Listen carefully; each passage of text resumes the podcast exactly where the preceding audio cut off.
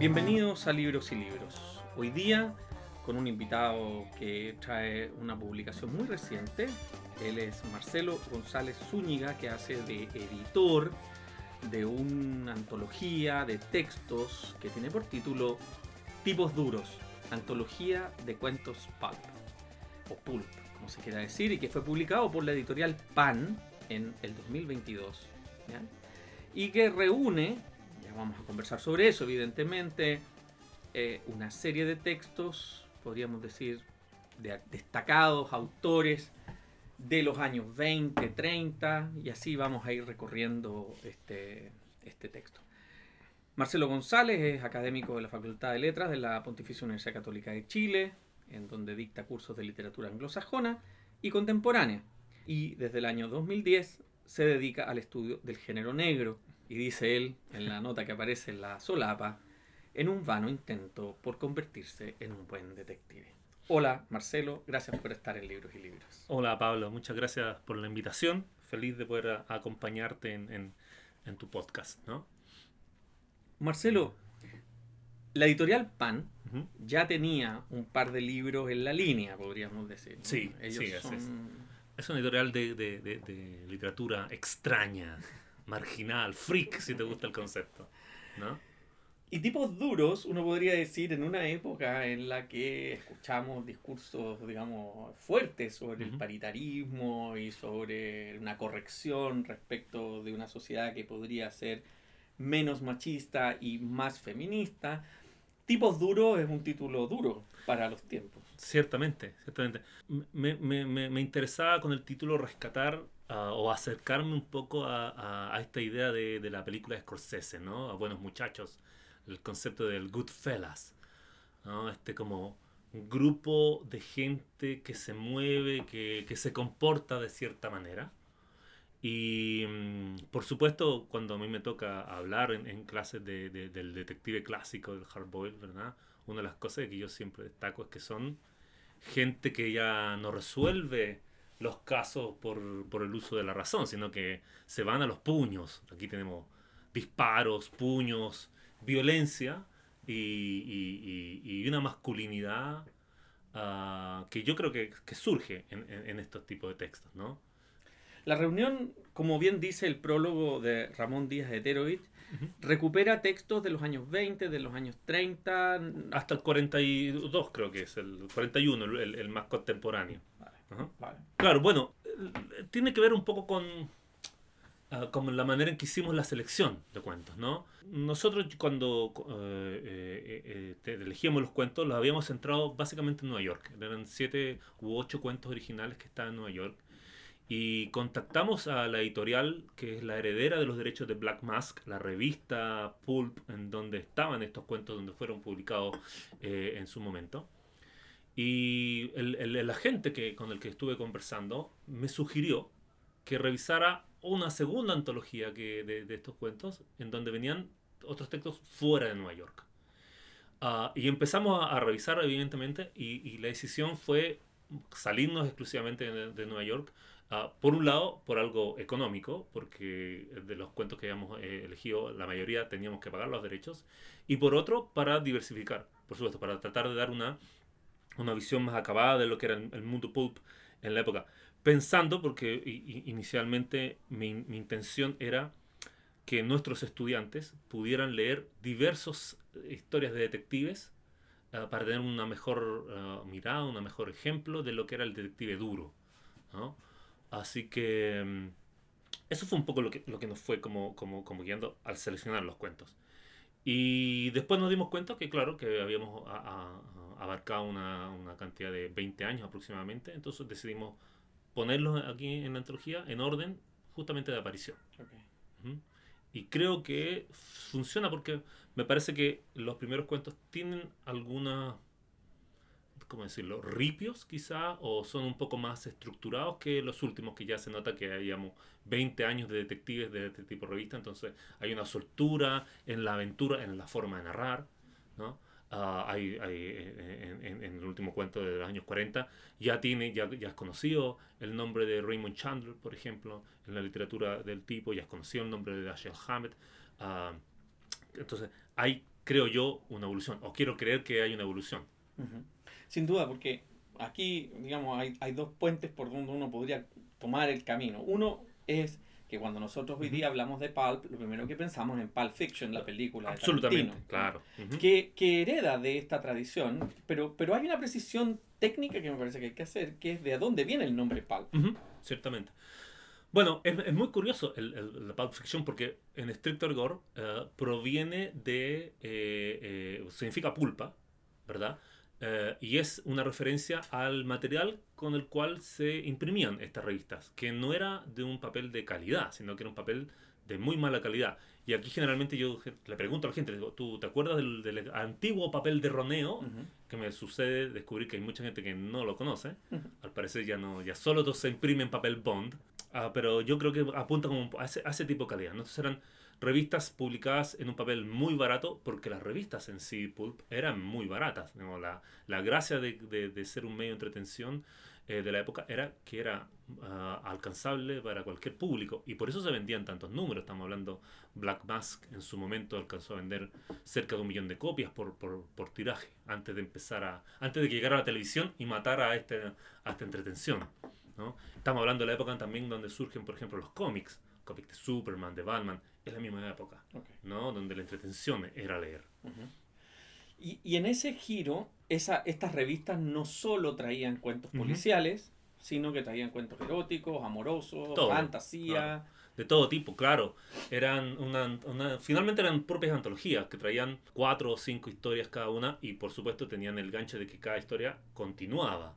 ¿no? Eran muy pocos los cuentos autoconclusivos, pero la idea era que como los antiguos eh, folletines eh, o las novelas por entrega, era que las aventuras de este personaje iban continuando eh, número a número.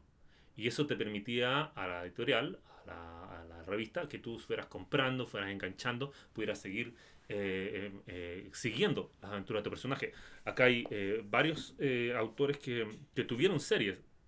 Frederick Neville tiene alrededor de 50 cuentos de, de, su policía eh, y, es mucho menos conocido que eh, el, detective, el, Continental Up, por ejemplo, de Dashiell Hammett, o, los detectives representados por Humphrey Bogart en las películas basadas en los textos de Chandler. Entonces, hay aquí varios detectives que son, son, seriados, ¿no? Y a su vez tú, tú lo habías mencionado antes, que dices estos policías, estos, estos, no policías, perdón, estos detectives no resuelven de manera ingeniosa solamente, como podría haber sido los detectives ya sea, digamos, del siglo XIX, básicamente con Edgar Allan Poe, ¿no? claro. El gran, el gran que abre esto. Tupán, ¿no? Claro, eh, tú sabes que la, ah, el surgimiento de este tipo de detectives tiene que ver con que eh, autores como Hammett o, Chandler, ¿no? Leyeron a, a, a, a, Poe y a Conan Doyle, lo admiraban en cierta forma, pero la decisión de ellos fue traer este detective profundamente racional y ponerlo en las calles de Estados Unidos, Chicago, los Ángeles, Nueva York. Eh, y al, en su imaginación, situarlos en, esta, en este contexto, evidentemente que el, detective no podía eh, eh, ser un al estilo de Dupin o al estilo de Holmes, tenía que ser un tipo de acción, porque estamos hablando en la época de la prohibición, en la época del surgimiento de, la, de las mafias gangsteriles, en donde evidentemente eh, la vida en las calles americanas era una vida donde había que tener, tener cierta curtimbre. ¿No? Y, donde además la policía era representaba también otra cosa, ¿no? como, una parte, podríamos decir, eh, que no estaba cumpliendo su misión. ¿no? Altamente corruptible. A la, una de las cosas que comento a mis alumnos que Scotland Yard como fuerza policial se funda en 1829. O sea, recién en esa época tenemos la idea de una policía profesional de gente dedicándose profesionalmente a ser policía. Hasta entonces, ser policía era prácticamente eh, no muy lejos de lo que era elegir un sheriff en los pueblos de que uno ve del, del este. Era como, tú eres el más fuerte, tú eres el más apto o el menos corruptible y tú eres el que se encarga de destruir la ley. Entonces, con la imaginería de Scotland Yard aparece la idea del policía profesional y una de las sugerencias que hace el fundador de, de Scotland Yard es que la policía debiera conformarse por elementos sacados de su propia clase social. Entonces tienes a un policía que es parte del grupo social al que tiene que cuidar, lo que lo hace altamente corruptible. Y por supuesto, es una de las consecuencias que hace que la prohibición, eh, que, la época de la prohibición exista. ¿no? Hay una ley que impide la venta eh, y el consumo de alcohol en lugares públicos y tienes por debajo todo un mundo que trafica, que es capaz de generar toda una, una, economía en torno a esto y que vuelve, una vez más, las calles de, de, Estados Unidos, de la, de la ciudad, algo profundamente peligroso. Cuando tú mencionas el trabajo que se hizo de selección, eh, inevitablemente, por supuesto, tal como refieres en el texto, digamos, al final, hay una mención a cómo se hizo el trabajo de traducción. ¿ya? Esto es un tema, digamos, porque también me parece fundamental visibilizar que los textos han sido traducidos y por quiénes han sido traducidos. ¿Cómo, cómo es ese esquema de trabajo, sobre todo, lo más interesante? Ahí, bueno, primero eh, hay, que, hay que felicitar, alabar el trabajo de Pablo Saavedra. Él fue quien, quien, quien, me motivó y quien, quien organizó el, nuestra forma de trabajo. ¿no? Una vez que, que tuvimos la, la, selección de cuentos que ya nos decidimos, ya estos son los siete cuentos entre los cuales, eh, por ejemplo, fue muy importante el establecer a esta escritora, porque es algo escaso en esa época. Eh, formamos un equipo de, de, cuatro personas y lo que hicimos fue ir traduciendo un texto a la vez, cada uno eh, hacía una traducción, una primera traducción. Nos reuníamos semanalmente en un par de sesiones a ir línea por línea revisando el, el texto. Nos ayudó en ese sentido la pandemia, porque no, lo podíamos hacer por Zoom. ¿no?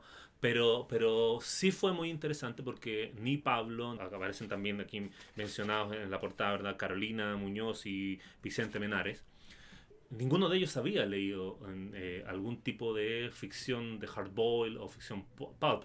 Probablemente conocían Pulp Fiction, así como, como tú hacías la referencia, ¿no?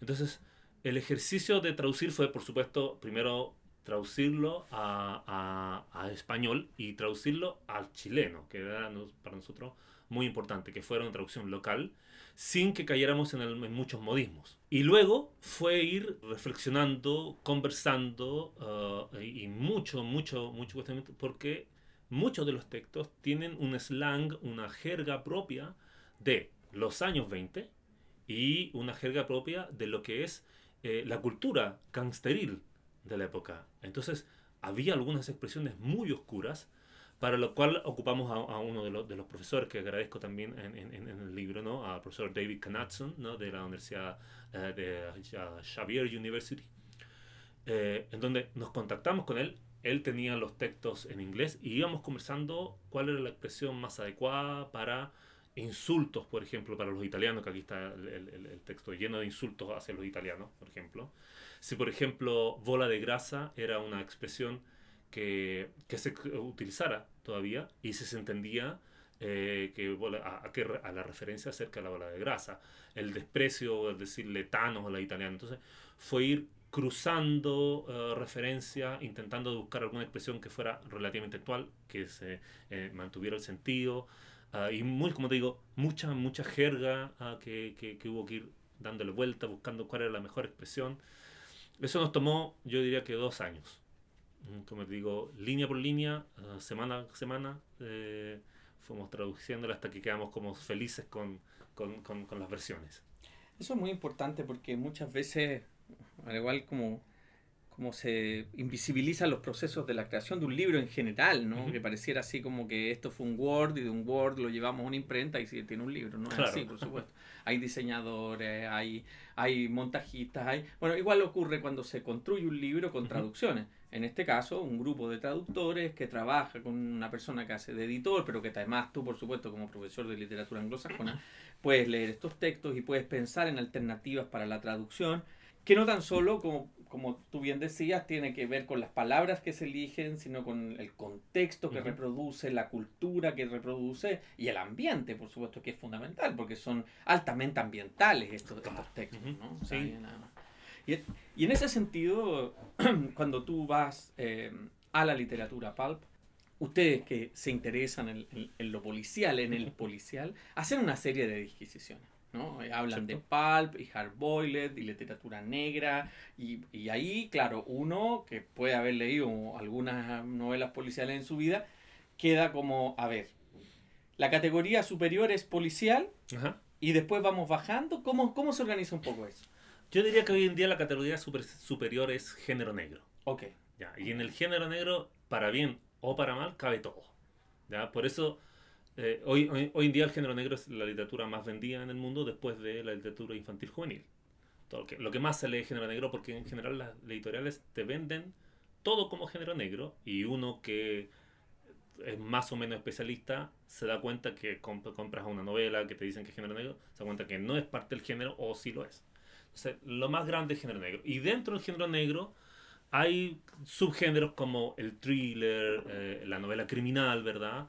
Eh, la novela policial clásica, donde está Dupin, Holmes, Agatha Christie, que no conocemos, y está el hardboil, ¿no? El hardboil que es específicamente estas historias de detectives, del, del, clásico detective con su sombrero fedora, su vaso de whisky en mano, su revólver de seis balas, ¿no?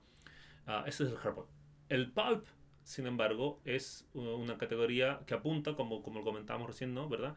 A las historias publicadas en, en, en estas revistas, ¿no? Y que, como tú también señalaste, eh, podían ser historias de amor, eróticas, de detective, aventuras, ¿no? Muchos personajes surgieron en las revistas pulp que nosotros sabemos. El zorro, por ejemplo, que no tiene nada que ver con este detective, pero el zorro es un personaje de pulp. Eh, el, el, el, el, fantasma extraño también un, un personaje uh, uh, muy común en los cómics. Ahí también surgen. Entonces, eh, la, la, categoría pulp uh, abarcaba todas estas eh, publicaciones que aparecían. Y me llama, siempre me, me mucho la atención que Pulp Fiction, la película de, de, de, de Tarantino, apunta a eso porque finalmente está centrada obviamente en un tipo de violencia que sí creo que era común a lo pulp, ¿no? La representación de la violencia en una época, uh, como decíamos, ¿no? en que las calles eh, de Estados Unidos eran bastante peligrosas. Ahora, el hard boil propiamente tal se, se, se, caracteriza por eso, ¿no? por una representación de la violencia que eh, es muy diferente a la que encontramos en los textos clásicos. Un detective de acción, un detective que va al lugar de los hechos, un detective que está vinculado con los criminales, que tiene siempre un par de contactos en el mundo criminal, pero que no por eso tiene su moral se ve perturbada por este contacto, sino que tiene esta cosa media de caballero andante que es capaz de lograr su objetivo, de descubrir al, al culpable, de descubrir la, la, investigación, ¿no? Porque tiene un grado de incorruptibilidad eh, de por medio. De héroe. Sí, tiene, exactamente, es un, es un héroe. Y creo que es más heroico en este caso que muchos de los detectives clásicos como Sherlock Holmes, ¿no? Sherlock Holmes me parece menos heroico en ese sentido porque eh, tú lo ves en muchas de sus historias, al igual que Dupin, que resuelven lo, los enigmas, los misterios, motivados por el dinero. ¿No? Esa es, eh, es una motivación. Y diría que una segunda motivación de Sherlock Holmes es la diversión, el, el caso que es desafiante para su intelecto. Aquí los, los, los detectives, re, siempre el, el caso los, los atrae por la oferta económica, pero muchas veces dejan el dinero de lado por el intento de hacer la justicia individual o de, de, de vencer al, al, al, millonario, al rico, al aristócrata que está detrás de este mundo corruptible. Uh -huh. ¿no? Entonces ahí hay un, un, gesto, me parece mucho más heroico, entendiendo al héroe como esta persona que, que, que es capaz de lograr un objetivo más noble en, términos de naturaleza humana. Y en esa versión del héroe, digamos, moderno, que no tiene relación con, ni con los dioses, ni con los semidioses, Exactamente, nada, que claro. Simplemente es una persona que, entre comillas, da, sería capaz de dar su vida en, esto, claro. en estos trances. Ahora, cuando, cuando armaron la selección, y es una selección que está elaborada, como tú dijiste, cronológicamente, tú vas viendo una evolución, no uh -huh. tan solo en el tipo de escritura, sino que en el tipo de ambiente que se está produciendo, ¿no? Porque ya en los años 40 no hay prohibición. Claro. Por ejemplo. Uh -huh. ¿no? Entonces, ¿cómo, cómo uh, se ve afectado? ¿Se ve? ¿Se, se... Um, um, um, bueno, uh, personalmente creo que el, el, el, la mejor historia de, que está acá es la de Peter Collison, que es uno de los primeros textos que eh, entrega Dashiell Hammett, es un, un seudónimo de Dashiell Hammett. Me parece que en términos de desarrollo, idea, es la que mejor lograda. Lo que demuestra que Hammett era un gran escritor uh, antes de ser Dashiell Hammett, ¿no? Pero siento que, eh, y lo dice Ramón ahí en, sus, eh, en su introducción, lo que hemos eh, tratado de hacer con, al ordenarlos cronológicamente es demostrar, por un lado, cómo van cambiando las aventuras, cómo cambian la, escenografía, porque tenemos también historias ambientadas en Inglaterra, ¿verdad? Con uh, aspectos eh, un poco más sobrenaturales, con misterios más exóticos. Entonces, creo que va, va la, la, antología muestra una variedad de temáticas, de escenarios y de detectives, porque también hay miembros de la policía que van, eh, van demostrando que en el fondo los tipos duros aquí no solo es el detective, sino que también es, eh, es también el, el, criminal que protagoniza una la historia. Y en algún momento tuve mucho problema con bautizar la antología como tipos duros porque hay una detective, hay una policía. Entonces, eh, no, no, quería dejarla fuera, pero bueno, no, no el lenguaje, mm. a menos que me metiera con el lenguaje inclusivo, no, no tenía cómo poner como tipos y tipa dura, ah, mm. pero, pero, pero me, tenía esa idea detrás, ¿no? Como el, el que abarcara diferentes fenómenos, el que representara uh, diferentes instancias, diferentes momentos. Creo que se logra. Creo que la, la uh, insisto, pese a que la, la historia de, de, de Dashiell Hammett, que es la segunda de, de la antología que se llama uh, Incendio y más, eh, me parece que es la más, más compleja lograda, creo que uno va viendo el, la evolución del, del protagonista como un tipo muy eh, estricto y riguroso apegado hacia eh, eh, el lado del bien, hacia ah, sujetos más ambiguos que son capaces de romper la ley para ah, alcanzar su objetivo. Estoy pensando, por ejemplo, en La Casa de K, que es un, un texto donde el, el, protagonista, el héroe, no tiene ningún problema en, en, en, liquidar a los villanos, a los traficantes de, del producto ahí, de la, historia, ¿no? traficantes de serpientes. Mm. y, y, en, y en, ese, en esa perspectiva que te da, digamos, eh, esto que es una muestra, por supuesto, porque esto no es una antología de los mejores cuentos de todo, ¿no? sino que hay, hay una, se fijaron en un tipo de texto, en un tipo de revista, esto es una muestra de, podríamos decir, epocal respecto a Estados Unidos, y, y, esa, y esa migración que tú mismo ves, eh, podríamos decir, tecnológica en el hecho de que llega a la televisión y esto, esto prácticamente muere. O sea, como le pasó también al cómic, por decirlo de alguna forma. Bueno, sí, sí.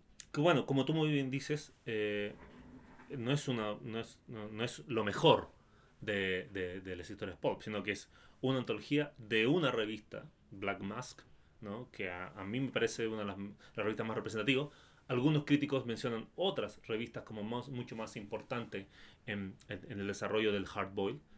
Eh, el rescate de Black Mask tiene que ser porque justamente hay una decisión, hay un, cambio de editor a comienzos de los años 20 que decide eh, desarrollar este tipo de historias. O sea, le pide a, estos escritores pagados que, le traigan historias de detectives eh, que, que resuelven los casos de esta manera.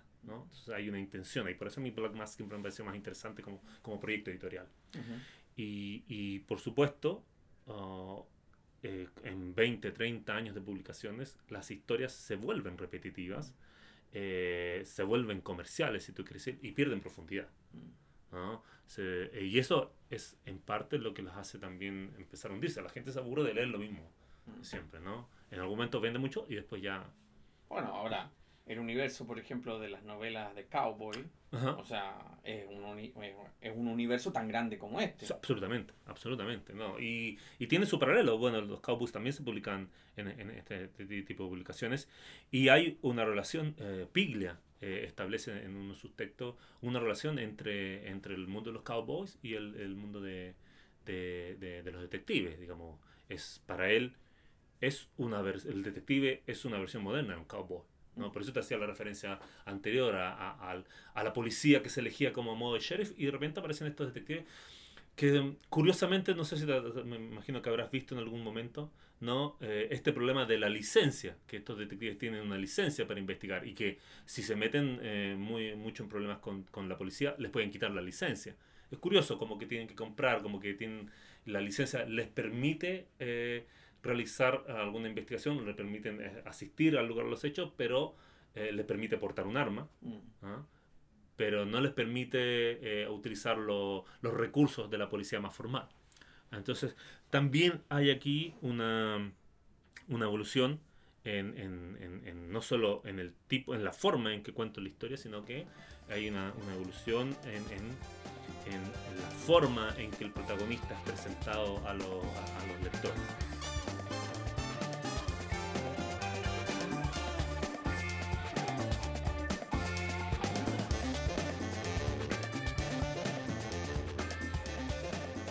Y ahora, en, el rescate de, estos escritores, tú mismo lo comentaste, hay algunos que escribían con seudónimo y que después tuvieron su propio nombre, por decirlo de alguna manera. Así es, Y además hay una mujer en esta selección. Así es, Catherine Brocklebank, ¿no? Lo, menciona uh, Ramón también en, su introducción.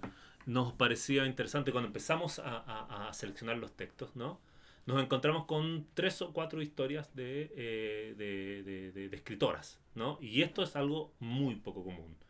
No solo porque, porque en general el, mundo de las escritoras en el hardball era algo poco frecuente en la época, hoy en día ya no tanto a propósito de figuras como de Patricia Highsmith, de ahí para adelante, ¿no? Sue Grafton con su abecedario del crimen.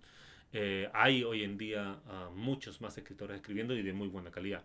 Pero en la época del hardboil, en la época en que se le pagaba a escritores por, por cada cuento, por cada palabra, la, que hubiera una, una, una, una mujer escribiendo era algo muy extraño. No tampoco habían guionistas en Hollywood. Entonces intentamos rescatar una de las historias más interesantes y el rescate que hicimos justamente es donde la protagonista es una mujer, que me parece además una, una doble extrañeza, porque lo que era más común era que escritoras crearan sus historias, pero que el protagonista siguiera siendo un hombre. Y en esta historia es una mujer escritora y la, la policía, la investigadora, es una mujer. me parecía eh, interesante rescatarlo como para visibilizar el hecho de que, si bien minoritarias, también había una presencia femenina en, en, en, el negocio. ¿no? Creo que es muy interesante, eh, además, en la historia particular acá, porque la protagonista tiene algunos rasgos que la hacen diferente al, al, al, resto de, de, los detectives que interpretan la, los otros relatos. Está bueno. Sí, sí. Y, y, el, y ahí entre, bueno, también lo destaca Ramón Díaz Eterovich en el prólogo y tú en el, en el, en el postfacio pequeñito. Los dos textos que están son textos breves que presentan solamente, no estamos hablando de, de largos textos, sino que hay, hay, de alguna manera un mínimo de reflexión sobre la, el, el género, ¿no? que, que, es una cuestión que, que, no puede así pasarse, porque en el caso de eh, este género pulp, o del hardboiled, o de lo que llamamos la novela negra, en esos años 20, 30, 40, el, aparece este personaje de la mujer fatal, ¿no? Ah, exactamente, ¿no? Que también eh, eh, acompaña o... La ilustración. Claro, ilustra la portada, que si tú la la expandes la, la portada del libro, ¿verdad? Ves que eh, ambos, detective y Femme Fatal, se están eh, apuntando, ¿no? Bueno, me la Femme Fatal como, como fenómeno me interesa mucho eh, y lo, lo, discuto mucho en clases, ¿no? siempre espero que las mujeres en, en, en, en, mis cursos les llame más la atención y siento que no les llama tanto la atención, pero hay una construcción muy extraña en, torno a la Femme Fatal. Eh, ciertamente tiene un grado de misoginia bien importante, eh, porque eh, hay una mirada sobre la mujer un tanto conservadora, en términos de que hay una mirada de, de, de, la mujer que representa una amenaza para, para, este, para el detective, ¿verdad? Y la, la mirada sobre esa, sobre esa mujer evidentemente tiene un una descansa en la potencia sexual de la mujer, la, como sexualmente amenaza al hombre, ¿no? Lo que pone al detective del lado de, con un cierto grado de castidad, ¿ya? O sea, ya el, el, el, mal representado en esta época no solo tiene que ver con el acaudalado aristócrata dueño de los medios económicos para poder controlar el pueblo, la ciudad, el país, sino que hay también una amenaza sexual. Y ah, la figura de la femme fatal se vuelve interesante porque creo que hay ahí una construcción, una imaginería femenina que se ha ido heredando hasta el día de hoy. Eh, probablemente yo diría que una de las fatales modernas más interesantes es Sharon Stone en, bajos instintos, ¿no? y ahí siempre les hago reflexionar a mis alumnos acerca de el hecho de, de si este personaje de Sharon Stone en la película ¿Es una fe fatal distinta a la que encontramos en estos textos o es la misma? ¿Sigue utilizando el sexo como una herramienta para destruir, pervertir, para atentar al detective? ¿O ahora es una mujer, un individuo, un personaje con características propias que utiliza la sexualidad porque es su, su arma? No tiene un revólver para, para, defenderse, no tiene la fuerza física del, del, del, hombre para defenderse, pero tiene esta, esta, este vehículo sexual con el cual puede manipular. El atractivo. el atractivo, claro. Entonces, eh, la reflexión va un poco por ahí, ¿no? Hay aquí varias mujeres, eh, pueblan estas historias, varias mujeres con diferentes roles, como te decía recién. Hay una detective que resuelve el caso. Hay eh, hay una, una, mujer que escapa uh, de, eh, de, su novio gángster que está a punto de asesinarla. Hay varias mujeres que aparecen en un local nocturno bailando con uh, sospechosos. ¿no? Algunas le entregan información al detective, otras lo liquidan. Entonces también eh, nos preocupamos de que no estuviera la figura clásica de la, de la, de la mujer como, como la principal sospechosa. Pero, pero sí me parece interesante generar la reflexión en torno a, cuánto de la misoginia actual se le debe a, la figura de la fatal.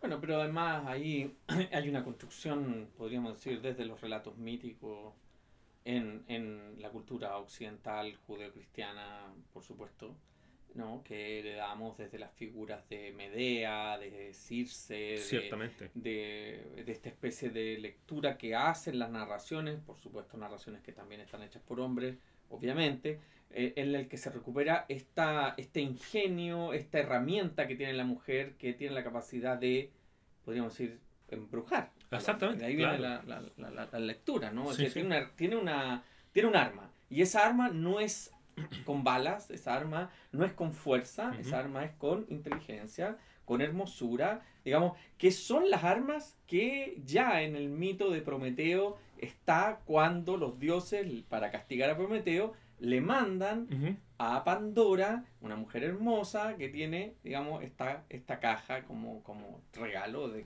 que vienen las maldiciones. Entonces, también eso es importante para que se entienda que no es una cuestión solo del siglo XX ni del siglo XIX, sino que es una cosa que está en la historia, digamos, de la cultura occidental. Hay una herencia, exactamente, hay una herencia. Incluso hay una referencia muy velada, pero cuando estuvimos traduciendo y lo conversé con, con, con, con el equipo, hay una referencia hacia la vagina dentata. Mm. Entonces, este, por supuesto, yo creo que eh, eh, con, con, el tiempo uh, se ha menospreciado un poco el, la etiqueta del hardboil o de la literatura pulpo, porque como se transformó en, una fórmula que se repetía y se repetía, buenas historias pasaron desapercibidas. Pero sí creo que había buenos escritores que tenían mucha conciencia de las referencias culturales que utilizaban, ¿no? como, como el Hollywood más clásico, eh, las buenas películas noir de los años 50, hay, hay, hay, hay, algunos detalles muy interesantes que uno se le puede escapar. Y aquí, por ejemplo, hay, hay de eso. O sea, hay una tradición cultural que se está siguiendo, hay una recuperación de, de ciertos tópicos y de ciertos tópicos literarios que está presente.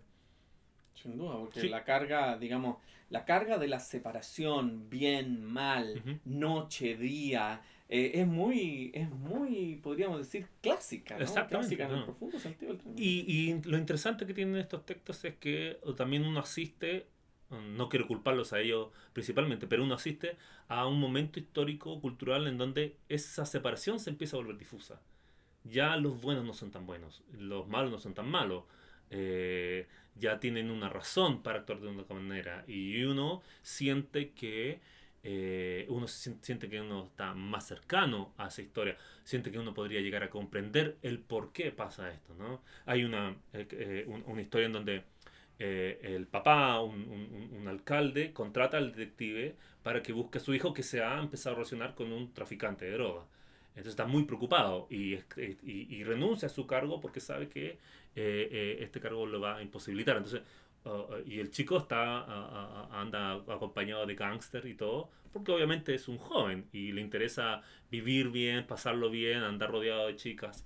Ah, hay, hay ciertas ambigüedades que se instalan que creo que eh, si no esta literatura fue la que eh, catalizó la, esta, esta ambigüedad postmoderna, sí creo que ayudó a instalar en el, en el registro cultural la idea de que las cosas no son de manera maniqueísta, sino mm. que eh, el ser humano es más bien de grises más que de blancos y negros.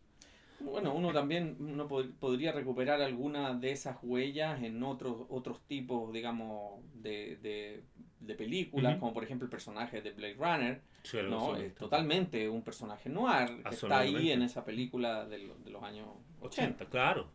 O el mismo personaje de, eh, de mm, Rainbow Fish, eh, también, ¿no? Que, que son formas que uno dice en qué están esos tipos, en qué trabajan esos tipos, ¿no? Como, como, ¿no? Y siempre el personaje, como en el caso sobre todo de Blade Runner, eh, la escena final, digamos que la escena final de cuando la película se estrenó en los 80, claro. Eh, que al final él se va con esta mujer que es una fe fatal, que queda la duda si es que es un, un replicante o no. Ajá, exactamente, sí. Bueno, Blade Runner es señalado como, como uno de los neo-noir más clásicos, ¿no?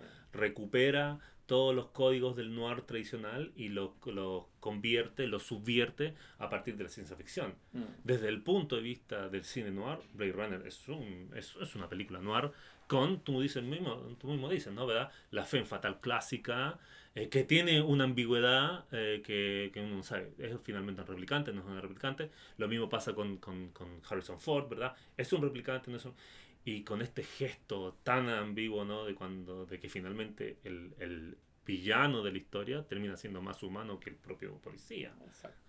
ahí hay una ambigüedad muy interesante que, que es heredera de, de, de, estos policías, de estas aventuras. Cuando se hizo el trabajo de, de seleccionar, obviamente perdieron algo. Sí, claro. Y me, me, gustaría como pensar aparte, digamos, de las dificultades de los derechos, que es un gran tema, ¿no? Porque eso es cuestión también de no, son cosas que se invisibilizan, Absolutamente. ¿no? Los, derechos son un gran tema. Para muchos es un, es un límite, ¿no? Es un límite a lo que efectivamente uno puede soñar traducir, ¿no? Uno podría decir, a mí me encantaría hacer una traducción, qué sé yo, Alguien puede decir, me gusta Murakami, quiero traducir a Murakami. Bueno, no puedes traducir a Murakami porque habría que tener los derechos para eso y cuestan mucho dinero. Pero aquí no tan solo hay una cuestión de dinero, aquí también hay una opción respecto, tú lo dices, de una toponimia, digamos, de Nueva York como un lugar en el que ocurren concentradamente casi todo y que, de repente el mismo editor eh, en Estados Unidos te dice, mira, ¿por qué no te fijas en cosas que están ocurriendo en otras ciudades? Y eso es interesante de alguna manera porque los imaginarios, incluso negativos, producen una cosa que es muy fuerte en relación con los imaginarios, por ejemplo, de las ciudades. Nueva York y la mafia, ¿no? O Chicago y la mafia, ¿ya? Y también, uno podría decir en las películas de cine del, del, de los 80, 90 o 70, 80 y 90, Los Ángeles y la mafia. ¿no? Entonces, aquí eh, tú mencionaste los italianos. ¿Quiénes otros más están metidos en esto? Seguramente irlandeses. Sí, hay un par de irlandeses también. Eh, hay, hay, algunos ingleses. Hay indios presentes también. Y mexicanos. Ahora, a propósito de lo que tú comentas, yo dos cosas que no sabía hacer antes de enfrentarme a este libro y que aprendí aquí fue, uno, por supuesto, los derechos. Tuve que reunirme con una persona que... Una, literalmente una amiga me dijo, mira, esta persona sabe derechos y ella me explicó cómo funcionaban los derechos para Chile y los derechos internacionales. Y solo así yo pude rastrear, porque literalmente rastreé eh, quién tenía los derechos de los cuentos de la revista Black Mass que dejó de existir hace 30, eh, 40 años atrás. Ahí llegué a la editorial y ahí escribí que sea. Y lo otro que no tenía idea cómo hacer era cómo se hace un libro.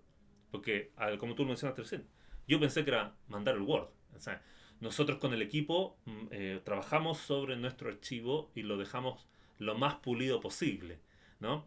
Un problema, por ejemplo, que podría parecer menor, pero que no lo es, es el uso de los guiones en los diálogos eh, eh, en, en, la literatura anglosajona, que ellos ocupan muchos guiones para todo, y en español no nos ocupamos tanto. Entonces, traspasar los guiones a paréntesis o paréntesis a guiones fue una locura y en eso nos perdimos mucho, mucho tiempo.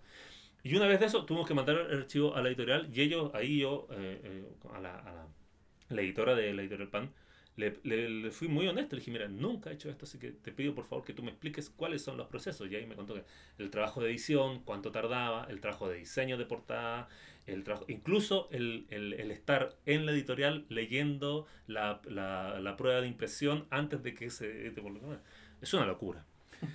es una locura, y, pero, pero me sirvió, como digo, mucho. Y, volviendo al tema que tú planteas, ¿no? Hay muchos, muchos estereotipos aquí presentes, sin lugar a duda. Eh, uno, uno espera encontrarse con mucho italiano y está lleno de italianos por todos lados. Eh, curiosamente, todos los italianos son muy maltratados en la obra. Así que eh, no, hay, no hay un italiano que se salve, pero sí, irlandeses, mexicanos, hay unos pocos indios dando vuelta ¿no? en Inglaterra. la historia que sucede en Inglaterra tiene a, a indios traficando, como te decía yo, serpientes. Eso, eso, también es una forma de cosmopolitismo, por decirlo de una manera que muestra una época. Y que, y que sirvió, como, como te lo comentaba, ¿no? Cuando, cuando empezamos a, a, a, pensar en antología, yo inmediatamente, porque me gusta mucho Nueva York, dije, bueno, hacemos siete, ocho cuentos de detectives de Nueva York. ¿no? Y al conversar con la editorial nos planteó primero la posibilidad de salir de Nueva York, de mostrar otros cuentos, y después la posibilidad de que no solo fueran detectives. Entonces, como, como te decía, hay eh, hay, un, hay un par de historias donde el protagonista es un criminal. ¿no? Eh, y a propósito de, de, diferencias étnicas, eh, también hay, hay, judíos aquí presentes, por supuesto. Hay un par de historias, en, hay una historia en donde la protagonista es una mujer, ¿no? Hay una historia, la, la, la, la Casa de K, ¿no? En donde el protagonista es, está al límite de ser un superhéroe, ¿no? Más que un detective clásico. Entonces, cuando nos decidimos a ampliar el rango, no solo se amplió el rango de etnias, de razas, de nacionalidades, sino que también eh, eh, eh, pensamos en incluir no solo al, al, detective tradicional, ¿no? Y por eso no, la, el, la antología no se llama detectives duros o, o, qué sé yo, sino que son tipos duros, porque todos, más o menos, en, tengo la certeza que en cada historia hay un tipo rudo, ¿no? Hay un tipo duro. Y, y, y aquí también podríamos decir... Eh vuelve en cierto grado la pregunta por la, la lectura contemporánea, eh, eh, actual, ¿no? que se hace respecto de, de, ciertas formas de violencia, de ciertas formas que cosas que son inaceptables hoy día y que en otro momento, claro, y que, y que lo importante es comprender que no por eso no se va a seguir eh, reproduciendo esa, o estudiando esa literatura. Claro. bueno, me parece, me, me, parece muy interesante el, el leer Hard Boy y el leer cuentos pulp justamente porque uno tiene que ir hacia atrás para comprender ciertos orígenes, no solo el origen de la violencia, ¿no? Yo creo que eh, en estas historias hay un tipo de masculinidad que surge. No sé, no tengo la certeza si acá se pervierte o con el paso de los años se, se termina por malentender a este tipo, a este tipo cool, ¿no? El tipo frío que no tiene emociones, que no tiene, que es eh, eh, prácticamente inalterable ante, ante el peligro. Eh, y que termina transformándose en una suerte de machismo. ¿no? pero me parece muy interesante y muy contrario a nuestra era de la cancelación el que volvamos a los textos en donde están representadas estas formas y reflexionemos sobre, con la mirada contemporánea, cómo, cómo, se daban las cosas en la época, cómo han evolucionado, para bien o para mal. Y porque además eran marginales, o sea, eran sujetos que no tenían, no tenían mujer, no tenían hijos, no tenían familia, por decirlo de alguna manera, una especie de huérfanos de la sociedad. Ciertamente, no tenían educación tampoco. La educación de esta gente es educación de la calle. El, el, el, el detective, el sabueso, como se le dice, es un tipo que puede resolver los casos porque ha vivido en la calle, conoce cómo se maneja la gente, tiene, claro, tiene el olfato eh, de la calle, ¿no? Uh, ahora, ahora que se, que, se, que se dice cuando uno escucha hablar del gobierno, ¿no? Le falta calle. A, este, a estos detectives les sobra calle. Solo calle. Es solo calle. Entonces tiene eso. Y esa es la ventaja que tiene por sobre el detective tradicional de, de Poe, de Holmes, que resuelve todo desde el intelecto. Y que se contrapondría a las figuras de, de policía científica. Claro, ciertamente, ¿no? Y, y que, eh, eh, como lo mencionamos ¿no? Estos detectives de, de, de Pope, Poirot, Holmes, Dupin, no tienen contacto con mujeres, ¿no? No, no. Son racionales, entonces no van a ceder ante la tentación eh, femenina. ¿no? Una distancia total. Claro, acá sí. porque son más humanos, mm. ¿no? Son más eh, perfectibles. Y por otro lado, digamos, estos, estos equipos científicos que aparecen en, en, estos, estas series más contemporáneas, yo diría de los 2000, que son, ¿no?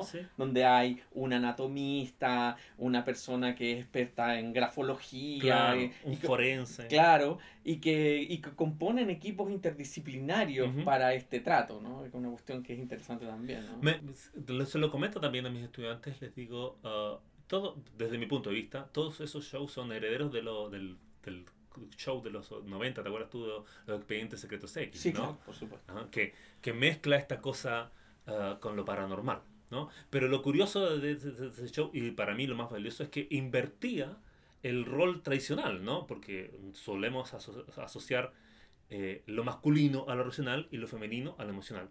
Pero en, los expedientes secretos de X, el eh, Mulder, el hombre, era el creyente, el que buscaba las pistas para comprobar su fe. Mm. En cambio, Scully era la científica, el médico que le habían puesto para como comprobar que todo era una, una, falsedad, una construcción.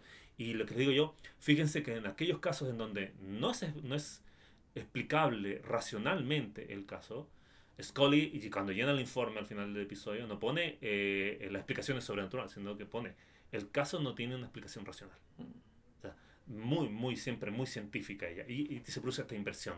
Y que podría ser evidentemente una inversión con, con las temáticas, con los tópicos que están presentes acá en la antología.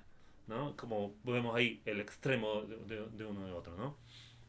Eh, eh, es alucinante sobre todo cómo está tramada, digamos, gran parte de la cultura del espectáculo, cinematográfica, pero yo diría no tan solo cinematográfica, esto, esto trama muy fuertemente los años 60, 70, digamos, en, en un cierto sentido para una cosa más pop, más pop o sea, desde los cómics hasta el cine, y, pero también la música, diría yo. No tanto, bueno, una cosa que hoy día no es tan fuerte, pero que en los años 70 sí era muy fuerte, que fue los videoclips. ¿no? Todo eso estaba muy influenciado y se produce todo un sistema en el que a su vez esto vuelve, pensando por ejemplo en nueve semanas y media, ¿no? Y, y, en elementos cinematográficos que también hoy día, por supuesto, alguien lo podría mirar y decir, no puedo creer que esto era un escándalo eh, en, en, los años, en los años 90 o 80. Pero lo que me parece interesante es que ustedes en el trabajo que hicieron de recuperación de un grupo de textos que fueron publicados en un determinado momento, en una determinada revista, se puedan hacer todas estas lecturas y evidentemente también eso nos hace preguntarnos por nuestras propias condiciones. ¿Quién, hoy día sería el detective privado? ¿Existe un detective privado hoy día? ¿Cómo lo hace esa persona para trabajar? Que obviamente existe porque la gente, o sea, uno, uno basta mirar la televisión para darse cuenta que hasta el día de hoy existe y que la gente contrata a un detective privado para seguir a la mujer, para seguir al hijo, para seguir, para saber. Una cosa notable, ¿no? Porque, eso, quiere, eso quiere decir que sin duda también se están escribiendo hoy día. Sí, ciertamente, ¿no? Sí. Bueno, la, la, la, evolución finalmente desde que pasamos de, del detective tradicional, el, el, private eye, ¿no? A, al investigador como, como cualquier profesión, ¿no? Que también tenemos aquí a un periodista, que probablemente hoy en día el que tiene la posibilidad de hacer una investigación más tradicional. Pero como tú, tú muy bien dices, el detective privado existe. Está más dedicado a perseguir infidelidades, ¿no? Debe, debe, sucederle que de repente le ponen algún caso diferente. Pero, eh, pero está, por supuesto. Eh, es un personaje que entró al imaginario a, mediados del siglo XIX gracias a Poe y nunca se fue. Mm. Nos, nos pertenece, está ahí. Eh, y como tú lo leías, ¿no? uno trata de, tener ciertas dotes de detective, aunque bien fallidamente, ¿no? Ciertamente que uno como eh, dedicado a la literatura, a las humanidades, tiene algo de detective, ¿no? Uno va rastreando. El SEMA, ¿no? sí, claro. el, origen. ¿no? Alguna vez conversábamos nosotros acerca de, esta búsqueda por el origen, de, de dónde parte, cuál es el comienzo. Ah, y eso ciertamente tiene algo de, investigativo, mm. ¿no? Bonito. Sí, ciertamente. Bueno, muchas gracias Marcelo González Zúñiga, quien es el editor de este libro Tipos Duros, publicado por editorial PAN en 2022 y que te agradezco que hayas estado en Libros y Libros. No, gracias a ti la invitación, encantado. Gracias por habernos escuchado en este nuevo episodio de Libros y Libros. Soy Pablo Quiminato. Será hasta una nueva oportunidad. Gracias.